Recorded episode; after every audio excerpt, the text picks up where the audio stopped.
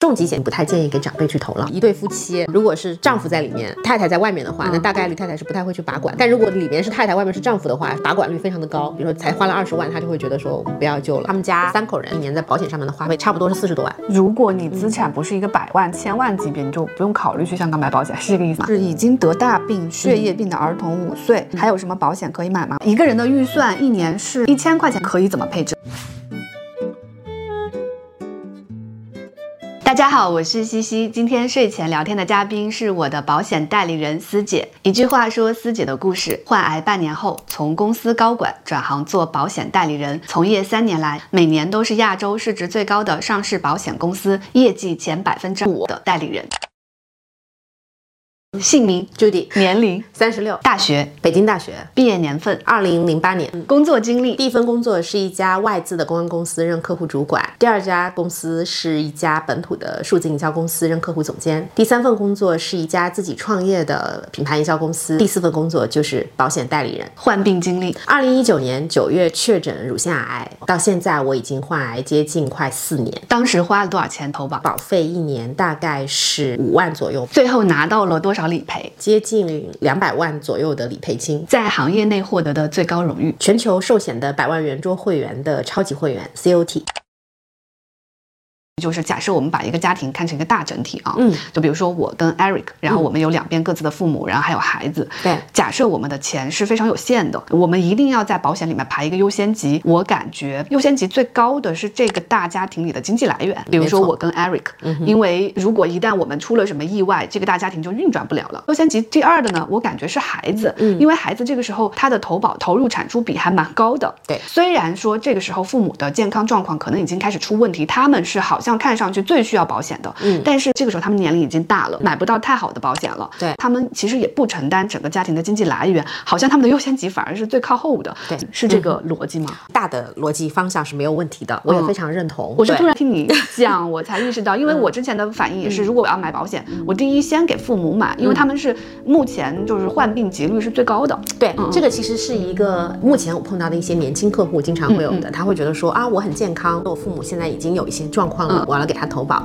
对，但最后的结果可能往往是因为他的父母已经有了很多健康状况，他们其实买不了。我刚刚其实非常认同你刚刚讲的那个理念，我们在给客户去做服务的时候，我们有个啊非常重要的原嗯则，就是优先保这个家庭的经济支柱，它没有风险，这个家庭相对应的就不会有太大风险。嗯对，然后才是孩子，呃一个也他们也是比较脆弱的，第二个也是因为他们在在这个年纪，其实尤其是重疾险，它的费率是很便宜的。父母的话，我觉得其实也很重要。父母一旦出了任何医疗的风险，那本质上也是对我们的一个巨大的风险。但是父母不一定能够投保得进来。如果是说我有一笔预算，我随便说个比例啊，比如说百分之五十是保经济支柱，就是花最多的钱去保经济支柱。一旦这个经济支柱出现问题，你拿到赔付也是最多的。第二多的钱去保那个比较健康、年龄比较小的，因为它的投入产出比高。我只要拿比较少的钱，然后最少的预算去投那个年龄已经比较大，也不承担经济功能的、嗯对的老人。是的，是的。对于长辈来讲的话，经常会有个误区，大家会在想说，哎，我要给长辈去买重疾险。重疾险其实是我一般跟我的客户讲说，我已经不太建议给长辈去投了。为什么？这个就要回到重疾险到底解决什么样的问题？嗯嗯嗯重疾险解决的问题是一个人得了重疾之后，要去丧失他的劳动能力嗯一段时间，你要去休养，比如说一年两年，你的生活要继续，那你的这个家庭的开支从哪里来？其实是拿这笔重疾的赔款来去做的。基于这个原则来看，老人的话，你会发现说他已经快退休了，所以他不承担这个部分，他不太需要给他的收入的减少来去做补偿。嗯明白，重疾险赔付的钱不是用来治病的，没错，是用来你在患病期间支撑你的正常生活的。没错。当然，理想的情况，我很有钱，那我就给父母什么也重疾险都配上，对是吗？对对但是从这个优先级上来说，其实重疾险反而是应该给经济支柱来配的。没错，父母也没有必要配什么身故险这种啊。寿险啊，嗯对，寿险的话，其实取决于这个父母、这个家庭是不是要做一个传承。 对，如果嗯家里有矿，其实可以的。我现在身边有一些这样的高净值的客户，嗯嗯嗯比如说他已经到了五十多岁了，他可能就会开始去给自己的这个家族来去规划他未来的一个传承的问题。嗯嗯那寿险是个非常好的工具。啊、对怎么说？啊，对，首先这是一个可以避税的，然后、哦而且可以指定传承，它的效用是高于你写一个遗遗嘱嘱的哦的，因为因为它是个非常明确规定，我的这个身故之后身故金是给到这个受益人的，而且它不能修改。对不能修改，很明确了，哦对明白对对明白对对对对，当然受益人未来可以变哦，哦是可以变化的。相当于是有一个第三方来保对障这种传承关系。对，，而且如果这个高净值的家庭，它还是有有个企业的话，嗯那这个寿险保单它实际上是有债务的隔离的作用。在中国的法律里面，这种寿险的资产它属于受益人，因为它是一嗯个身故金要理赔给那个人的，不属于这个投保人的。那投保人如果有任何的债务的话，是追不到这儿来嗯的。在一些家族事务的这种管理上面，所需要用哦到它的一个时候了。我听上去，我觉得这很考验人性的一点是，嗯，他的投保人死亡，有人会受益。对对对，所以这就是要求了投保人、被保人和受益人之间一定是要是及时亲属。也很考验直系亲属的人 性，就是尤其在这嗯种什么遗产争夺里面。当时不是香港有一个劫匪绑架了李嘉诚他哦对儿子嘛对对对对？嗯他有一个说法就是，他说为什么绑架他儿子？因为如果我绑架的是他儿子，他老子一定不会报警，嗯啊，他一定会想办法赎他。但如果我绑架的是老子，他儿子有可能会会马上报报警。击， 是吗？对。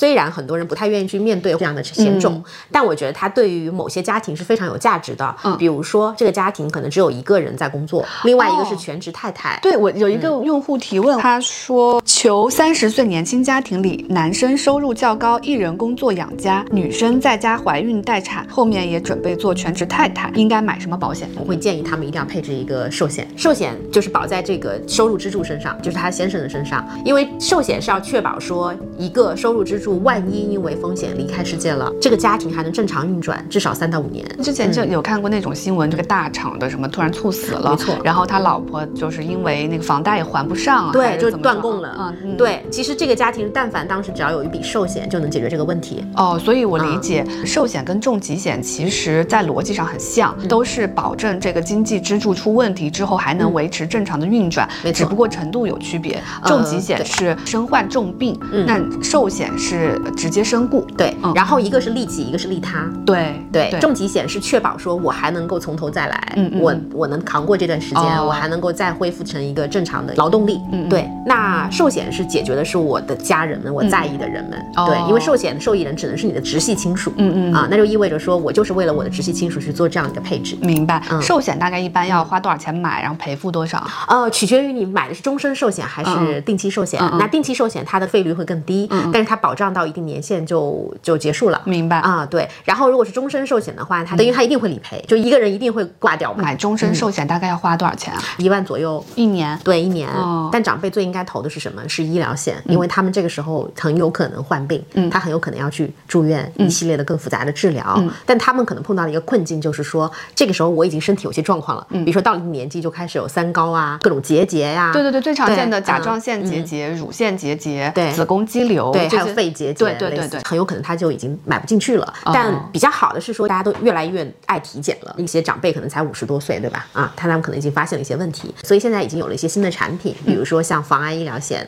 或者一些针对慢病人群的，比如说他已经有了三高、哦或者甲状腺、乳腺结节这样的一些产品，它是通过一个新的精算来定义它的费率，可嗯能会比一般的医疗险要贵一点。嗯，但是呢，我也能够把你承保进来。但我觉得可能这里还有一个原则，保险也不是说我买的越多越好，因为保险它事实上还是一个金融产品嘛，卖给你的时候，它其实通过精算已经算好了我的利润率，对吧？没错还是得找到对自己来说性价比最高的那个点。我不太会用性价比这个词啊，嗯嗯我一般跟客户去讲，你要想清楚你的需求是什么，嗯，你现在你的这个家庭的状况，嗯，以嗯及你的现金流的状况，以及你现在所处的这样的一个人生阶段，所以我跟客户我是需要花很多时间去了解他的。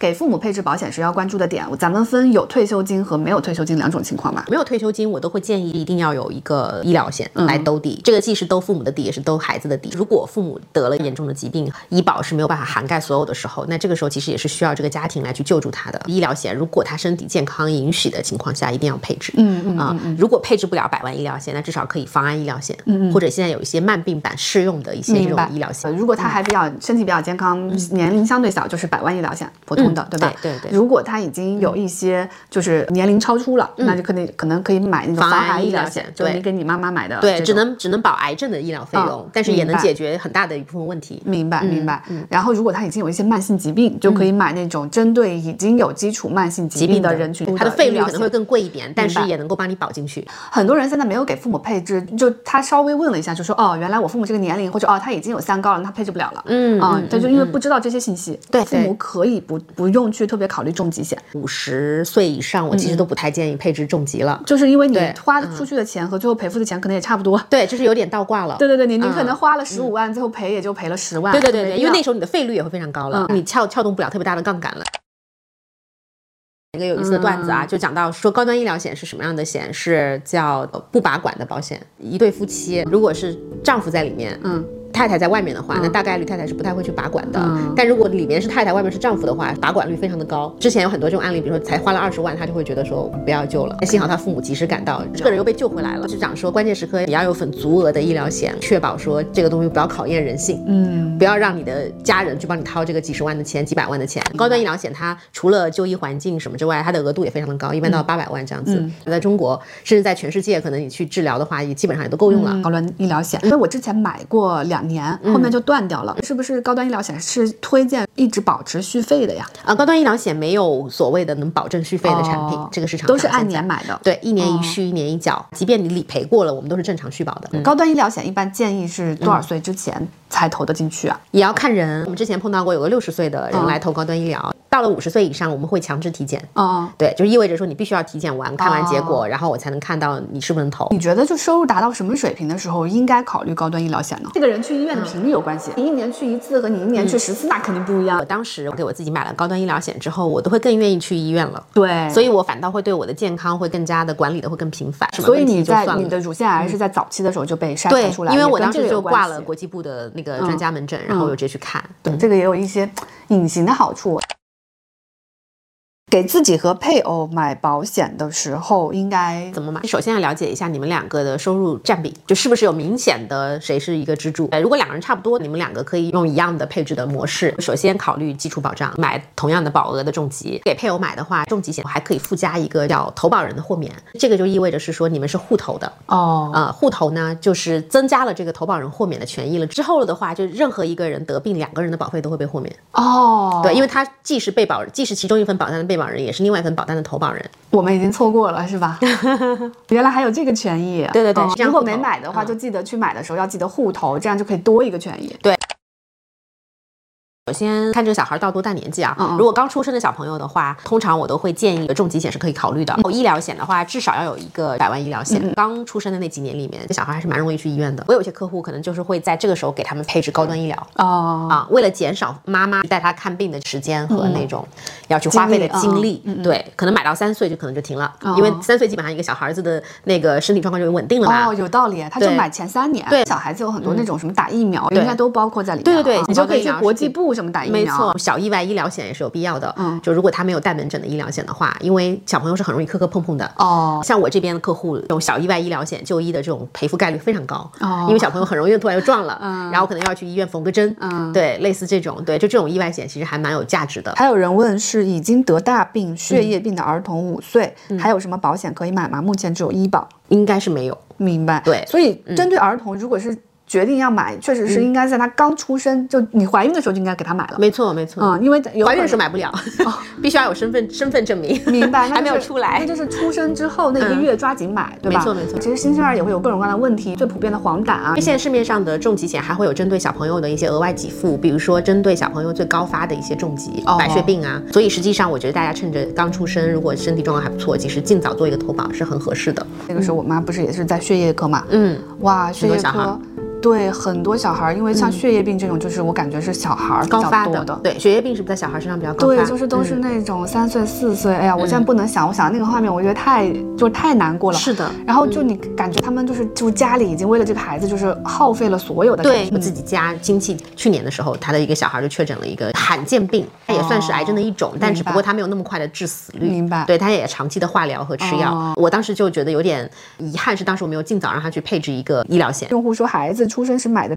重疾险共一万一年，现在交七年，还剩十三年，想退止损，说几乎不能退回来，嗯啊，怎么办它？应该是重疾险吧？重疾嗯险对啊，对，因为现在没有发生过重疾，所以他觉得没有用处，是不是因为他医疗险都没有配，嗯有可能而买了重疾险，对。结果发现哎，我住院了也赔不了但不是重疾，对，可能他不知道这个重疾险到底是管啥的，可能他还没有医疗险，他就先配了重疾险，嗯他就发现孩子生病的时候可能都管不到，能不能退回来？可以退，就是相当于能退一部分现金价值嘛，交了七年，一年一万的话，交了七万，这是七万都能退回来吗？嗯会明白损失一些。嗯其实他最好现在补个医疗险，然后把这个重疾险交完，我感觉，对我也会这么建议。因为孩子现在是小。